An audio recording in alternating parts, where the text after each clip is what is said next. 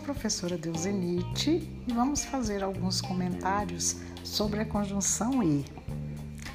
A conjunção e, muita gente acredita que só é aditiva.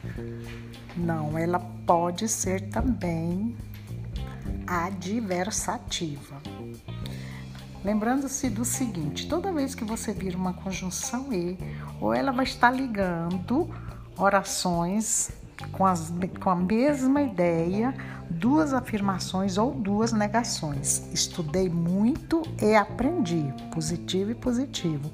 Não estudei e não aprendi, negativo e negativo. Então aí as duas conjunções elas vão ser classificadas como aditivas.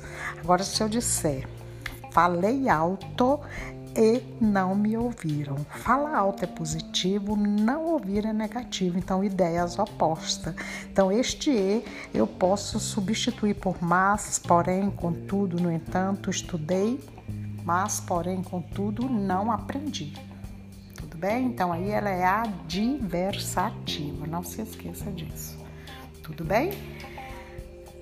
Então, ideias iguais, aditivas, ideias opostas, adversativa. E comumente vai ter vírgula.